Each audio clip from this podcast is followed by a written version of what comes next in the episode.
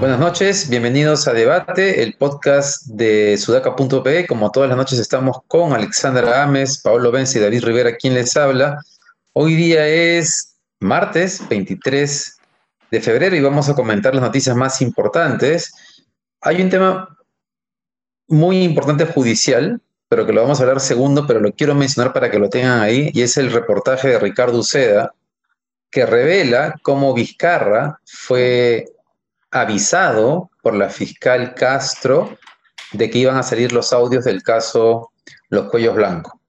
Es un tema importante, pero queremos comenzar hablando por un tema igual de importante en otro plano, ¿no? que tiene que ver con la realidad tanto de los restaurantes como de los empresarios de Gamarra que han anunciado una paralización, más que una paralización, porque están paralizados en realidad, un plantón para este jueves, eh, desde las 8 de la mañana, eh, hay un reclamo justo que implica un debate de esos que deberían estar pasando en el país, pero, pero siempre los escándalos judiciales nos terminan atrapando políticos y es, están cerrados eh, sin poder operar comercialmente y tanto un informe de Sudaca como del comercio han mostrado cómo mientras ellos están cerrados hay miles de ambulantes en las calles adyacentes. Eh, eh, vendiendo sus productos.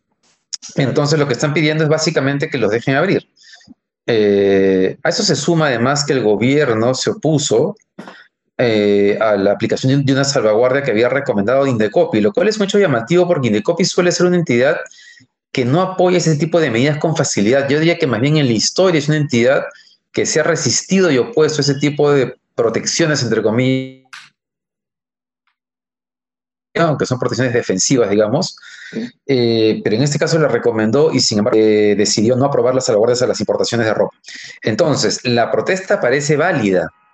El problema que tenemos es que estamos en una situación de riesgo extremo en Lima y entonces la pregunta es, ¿cuál es la salida?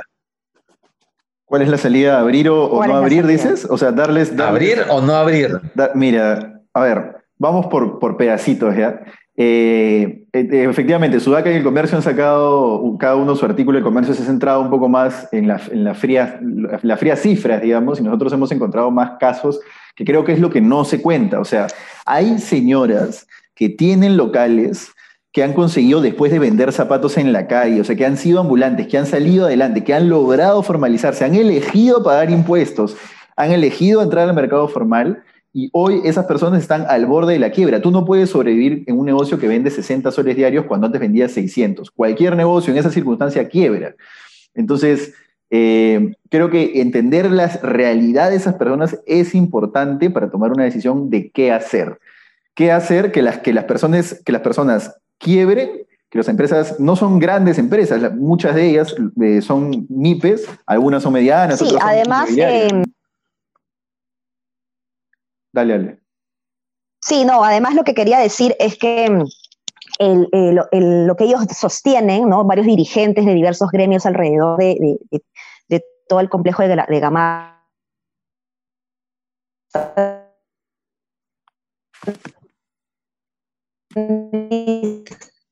Siendo eh, eh, ah. déjenos toda la economía se está, se está yendo, ¿no? Alexandra, estamos perdiéndote en la conversación. No, hemos podido escucharte este, los últimos 20 segundos más o menos de, lo que nos contabas. ¿Estás ahí? Sí, aquí estoy, aquí estoy. Sí, lo que decía era que eh, lo que ellos manifiestan es que toda la economía está conectada. Entonces, si tú permites de alguna forma que eh, la manufactura opere, eh, tienes que permitir que también se venda en las tiendas. No puedes, o sea, ¿por qué, cierras una cosa y, y, abres otra que, que, no está conectado? Lo mismo pasó en la primera ola cuando, por ejemplo, se dijo se va a abrir el sector construcción pero las ferreterías estaban cerradas. Entonces, ¿cómo pretendes que el sector construcción opere si las ferreterías están cerradas? No tenía mucho sentido, ¿no? Entonces. pero Ale, hoy, hoy, tienen los talleres funcionando. Lo que pasa es que no pueden vender lo que producen. Exacto, a eso, a eso voy. Ahora es al revés. Ahora es más bien, tienen la manufactura abierta pero no tienen el espacio para poder vender esta manufactura que están produciendo. Entonces, como todo está conectado, es ¿para qué van a producir si no hay minoristas que le van a comprar en retail, ¿no? Por supuesto, pero a ver, aceptando, aceptando la idea de que vender en tu propio local es peligrosísimo, porque todos hemos ido a Amarra y sabemos que los locales son ligeramente hacinados, comparados con otros centros comerciales quizás no lo son tanto, pero son más hacinados que, no sé, pues un mall de techo alto.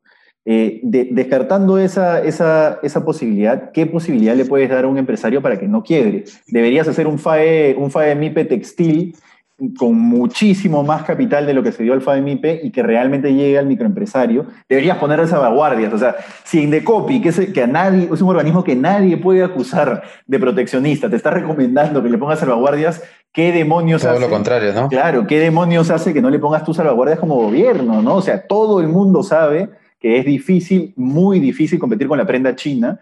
En el Indecopi, las fuentes que yo tengo le llaman dumping directamente, pero bueno, eso es off the record.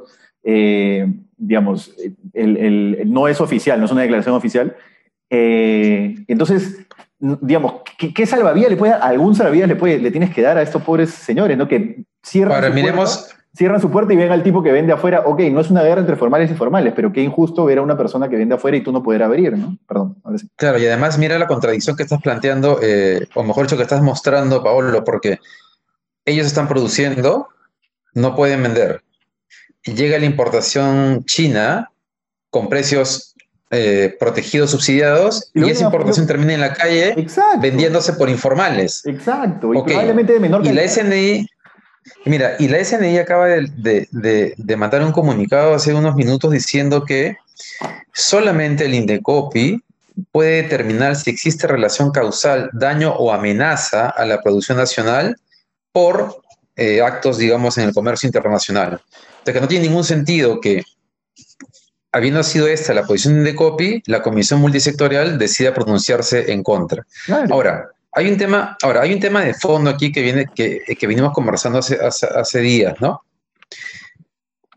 Estamos diciendo entonces que lo que hay que hacer es abrir la actividad comercial con protocolos y con aforos. Estamos diciendo, y es totalmente válido, ¿ah? pero estamos diciendo que es imposible pensar nuevamente en cuarentenas estrictas y por lo tanto hay que asumir los costos sociales de salud y de salud pública que vengan, pero que hay que tomar ciertas decisiones eh, eh, para tratar de sostener la economía, el trabajo y los ingresos de las, de las familias? Claro. O sea, ahí, la pregunta creo que es primero, eh, dale, dale, dale, perdón, perdón, perdón, dale. Sí, sí, sí, sí. O sea, lo que pasa es que no, no creo que la, la, respuesta necesariamente tenga que ir en, en, abrimos la economía o no abrimos la economía, sino en la posibilidad de que se generen subsidios eh, y que se aproveche este tiempo de receso. Muchas empresas incluso se pueden dar el lujo cuando, cuando ¿no? en otros países, en otros países en donde hay un montón de en donde hay un montón de, eh, de competitividad, se dan el lujo de cerrar un mes para crear, para diseñar, para aprender, para mejorar habilidades de los, de los trabajadores. Entonces, eh, se podría inclusive aprovechar esta cuarentena para cerrar y desarrollar competencias, desarrollar habilidades que a la vez eh, eh, pueda promoverse, no sé, una reconversión tecnológica y, que todo apunte hacia la, hacia la, la, competitividad, la productividad, sobre todo de la, de la empresa, ¿no? O sea, creo que se está viendo de una manera muy dicotómica, abrimos o cerramos, cuando en realidad se podría generar programas de inversión en donde eh, eh, en ese tiempo de receso yo puedo seguir viviendo, pero además me estoy capacitando, estoy haciendo algo más para que mi empresa sea mejor de lo que era antes de la pandemia.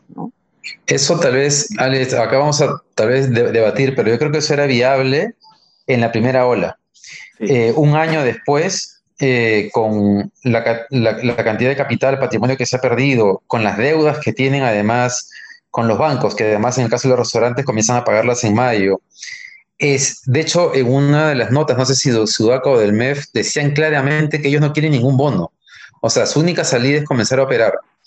Eh, yo no creo que la gente atraque un esquema así. Y pero segundo, además, el Estado operador no está capacitado para hacer esos procesos de reconversión. O sea, ya quisiéramos que esté, pero la verdad de las cosas es que las pocas cosas que se han hecho en ese sentido sin pandemia son, o sea, poco alcance, poco profundas, no sé, pero claro. Gamarra, Gamarra intentó, de hecho su excusa para mantener los talleres abiertos fue que tenía un canal digital de venta. ¿Ustedes conocen el canal digital de venta? Nadie conoce el canal digital de venta de Gamarra, porque lamentablemente Gamarra es ir a comprar al sitio tu prenda, es, es, así, es lo que es. Ellos han pasado de vender 100 a vender 10.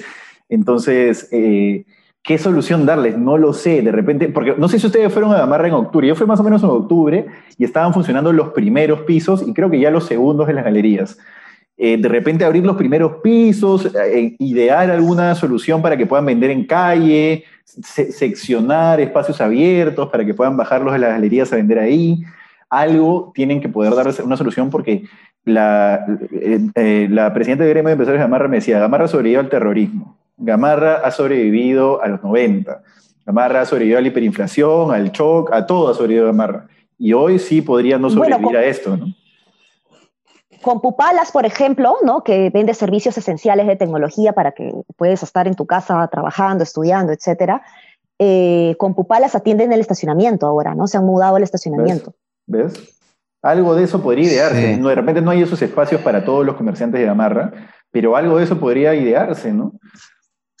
Sí, ahora el tema es que yo también justo, justo pensé durante el día, Pablo, en el tema de que, de que habría que dejarlos vender en las calles, ¿no? Porque efectivamente el problema con Gamarra es que los centros comerciales son súper eh, angostos, los techos son bajos, es decir, es el lugar perfecto para, para contagiarse. Sí, sí, eh, sí. Y, y, por último, ¿sabes qué? Si no los van a dejar vender en las calles, protéjanle el mercado. ¿no? Protéjanle el mercado. Pues nadie te está diciendo que lo proteges de por vida o que, o los subvenciones o que los hagas anticompetitivos. Los señores empresarios de Zamarra son la competitividad por excelencia, compiten todos los días por un cliente.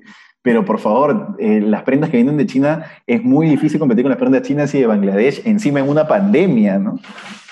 Y otra cosa increíble es que, y a mí sí eso me parece ya que sí, que sí es tal cual ha recogido creo que el comercio, es indignante.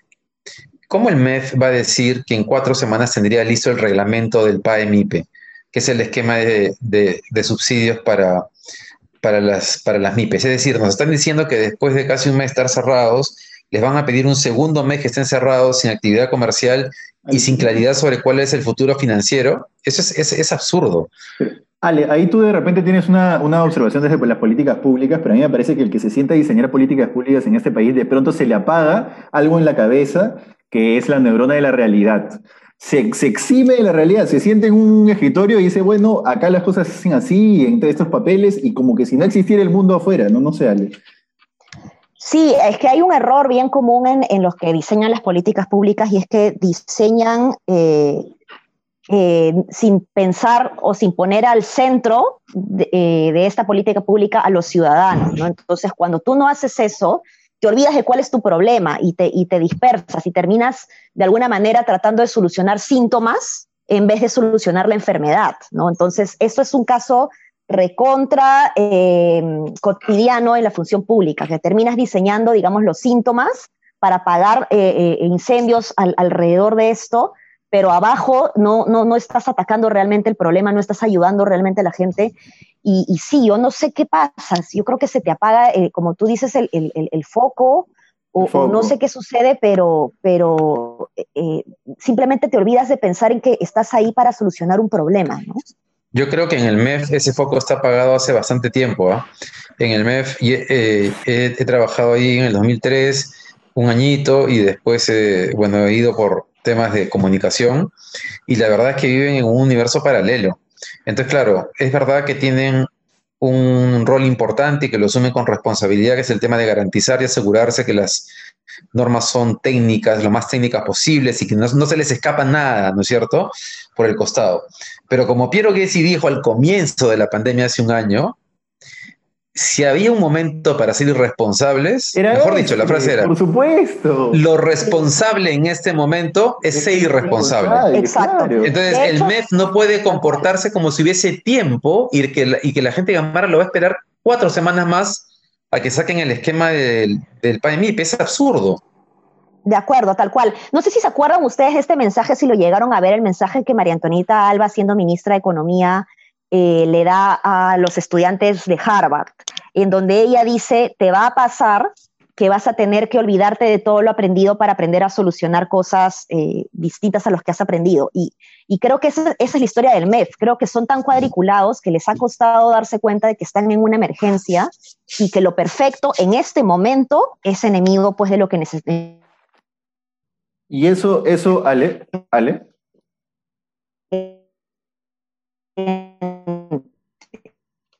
Y eso me lleva a hablar del tema del bono. Sí, aquí Sí, te estamos. Aquí estoy. Sí, te perdimos un. Ahora sí. Dale, dale, ahora sí. No, lo que decía era que, eh, que, lo perfecto en estas circunstancias es totalmente enemigo de lo que realmente necesita la gente, ¿no? Entonces, es, bien, bien complicado porque tienes que olvidarte de lo que aprendiste. O sea, yo particularmente, por ejemplo, para el tema de los bonos, en programas sociales que me he capacitado bastante y creo que voy a seguir capacitándome, no me dejan de enseñar la, importancia de, que no hayan filtraciones, de que tu base de datos tiene que ser perfecta. Pero hasta que tú construyas esta base de datos perfecta, te, te pasa la vida y, y la gente pues no recibe el bono, ¿no? Yo, yo le agregaría a lo que tú dices, sale un ingrediente más, que es que el, MEF siempre ha tenido esta, este enfoque de la economía del guardián del tesoro. Entonces, su principal preocupación natural derivada de la irresponsabilidad fiscal y de política monetaria de los 80 y etcétera, siempre fue a partir de los 90 cuidar la caja, no guardar el tesoro, si quieres de alguna manera. Y no se han podido quitar ese chicle en pandemia. Claro, exacto. No se han podido quitar un trauma, un trauma colectivo, ¿no? Tony Alba no quería, dice que no quería 100% de garantía porque no quería arriesgar los fondos del tesoro. Mira, lamentablemente si había un momento para arriesgar los fondos del tesoro, era ahora, ¿no? O sea, más, daño, más daño te hace que quiebren las empresas a lo que te puede hacer daño y después, en vez de crear un bono relativamente universal, lanzaron un bono nombre 1, bono nombre 2, porque se resistían a aceptar que, efectivamente la cantidad de gente que iba a ser impactada con, una cuarentena era mucho más grande de lo que ellos querían aceptar.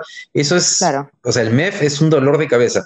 Pero eso nos lleva también a un tema que tal vez podríamos conversar otro día, y es que tenemos más un Ministerio de Hacienda que un Ministerio de Economía. Oye, mira, ahí, ahí Carlos Anderson coincidiría contigo. ¿eh? Eso es, un es una propuesta de su plan de gobierno que él me dice, sí, pues siempre hemos tenido un Ministerio de Hacienda que no ha sido un Ministerio productivo, y por eso quieren crear un nuevo... Exactamente. Necesitamos un Ministerio de Economía eh, con un tema y además con un énfasis en desarrollo productivo eh, con un enfoque territorial. Pero bueno, vamos a ver, este, ojalá que Urresti no gane.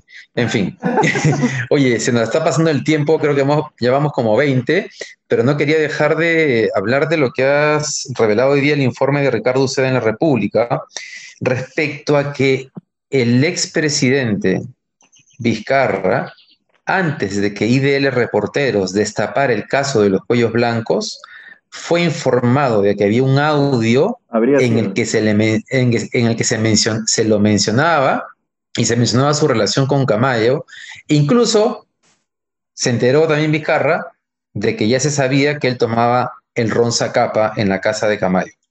Eh, y esto es importante porque si recordamos cuando se destapa el caso de los cuellos blancos, Vizcarra sale indignadísimo y Vizcarra niega eh, que conocía a Camayo y cada vez estamos conociendo más de lo perverso que había resultado y mentiroso que había resultado Vizcarra en este... Una joyita, ¿no? Entonces, un joyón. Un joyón. Pero ha dicho que no va a renunciar a su candidatura con Somos Perú y Zurek ha dicho que él más bien podría irse si es que no sacan a Vizcarra. Sí, bueno, eh, yo creo que le está haciendo mucho daño, ¿no? Y, creo que ahí hay una eh, poca capacidad de visión del partido de darse cuenta de que les va a hacer más daño que los votos que les puede traer, ¿no? En un inicio yo creo que eh, cuando recién se lanzó creía que era un error para Vizcarra, pero creía que era un punto positivo para Somos Perú. Ahora pienso que es al revés. Oye, Ale, de repente esta pregunta te va, te va a tocar un poco el bobo, pero somos Perú, ¿no te parece que ya es un partido que tiene que apelar a, a Vizcarra para poder... O sea, ¿no te parece que es un partido que necesita... O sea, que de otra manera de repente no surgiría en estas elecciones o en las siguientes? Claro, no, o sea, somos Perú y como varios partidos que han tenido líderes, pequeños, pequeños líderes, digamos, pequeños caudillos que ya no, no están en la, en la, vida pública, ¿no? Como Alberto Andrade, Fernando Andrade, son, son partidos que se van, van cayendo, ¿no? Esos son los problemas de los partidos cuando los formas alrededor de un caudillo y no formas un partido político con, con, sentido republicano, digamos. ¿no? ¿Existe eso o el Partido Morado es una mala copia de, esa idea? Yo creo que lo mejor que le, creo que ya lo dije la vez pasada, pero creo que lo mejor que le pudo pasar al Partido Morado es su no inscripción en la candidatura en el 2016 de Todos por el Perú, de Julio Guzmán, porque eso de alguna manera les ha permitido tener, formar varios años eh, eh, cuadros al punto de que no solamente hemos tenido de candidato a, de precandidato Julio Guzmán, sino que también ha habido unas primarias interesantes, digamos, ¿no? O sea, así deberían ser los partidos eh, realmente. Pero puede ser que Vizcarra, que, somos Perú, no pase la, la valla, ¿no? Yo creo que no, eh, claro, yo en un momento pensaba que, que sin Vizcarra no lo iba a pasar, no iban a pasar la valla. Cuando Vizcarra entró, dije con él, con, ya pasan la valla, ahora pienso que les va a hacer más daño de, los beneficios que le puede traer. ¿no? Y es probable que además finalmente se apruebe la, denuncia constitucional en el Congreso y que efectivamente este, ni siquiera sea válida su... O sea, que tengan que salir de la candidatura en realidad, ¿no? Claro. y que no pueda ejercer así sea, así sea elegido. Eh, solamente para complementarlo del caso de los cuellos blancos, la fiscal de la Nación ha decidido sacar a las dos fiscales que estaban enfrentadas por ese tema, la, fiscal Castro, que es la que se habría reunido con, con Vizcarra, y eh, la fiscal, se me fue el nombre, Ramos, Sánchez, perdón, la fiscal Sánchez, que era la que estaba, digamos, la jefa del caso de los cuellos blancos, ¿no? Y eso implica un reto tremendo porque ahora tiene que nombrar un fiscal que tenga la capacidad de ponerse a cargo de, de ese caso tan importante rápidamente, que no es un caso menor, ¿no? Es un caso bien, es un caso grande. Emblemático sobre todo. Y emblemático. Vizcarra hizo una cuestión de confianza por el tema Cuellos Blancos, la JNJ recientemente había destituido a Chávarri, entonces era, algo, ya no, ya no nos queda nada, viejo, literalmente no nos queda nada. Parte de la popularidad de Vizcarra además se forjó en la lucha contra este tema, ¿no? Entonces... Sí, exacto bueno, Vizcarra ya creo que todo el mundo, ya todo el mundo está claro con que hay que disociar la lucha anticorrupción de, del lagarto, ¿no? Sí, oye, una pregunta para conversarla más adelante. Siempre hay una respuesta que se da, pero me sigo preguntando por qué si Vizcarra era tan mafioso, corrupto y sinvergüenza, decidió enfrentarse a la mafia del, del Fujimorismo en el sistema de justicia. Y ahora me lo pregunto más, considerando que él también tenía lazos con Camayo y con, y con miembros de la fiscalía que eran un enlace perfecto con el Fujimorismo. Es como que Vizcarra en algún momento sintió que podía ganar esa pelea, o sea, que podía ganarle al Fujimorismo. De hecho, le ganó, digamos, políticamente en el corto plazo, pero ahora está pagando las consecuencias de ese enfrentamiento. Mira, yo sabes que creo, así cortito, que yo creo que él se quedó traumado de que vacaron a PPK y dijo, no, no puedo confiar en el Fujimorismo, en cualquier momento me vacan a mí. O sea, así yo quiero atender ah, con ellos porque los dos somos medio oscuritos, este, me van a vacar igual, me van a clavar un puñal. Y, digamos, voy a perder un apoyo en la población, ¿no? Por las puras. Es importante, es importante. Sí, eso, es un, ese es un buen punto. Ale, ¿quieres comentar algo? No, no, no, ya, no, ya estamos sobre la hora, ¿no? Sí, así Sí, sí, ya estamos, ya. Hemos hecho 23 minutos. Bien, muchas gracias por habernos acompañado. Entonces nos vemos mañana, nos conectamos mañana eh, a la misma hora, a las 7 de la noche. Hasta mañana. Chao, chao, chao. Hasta mañana. Chao.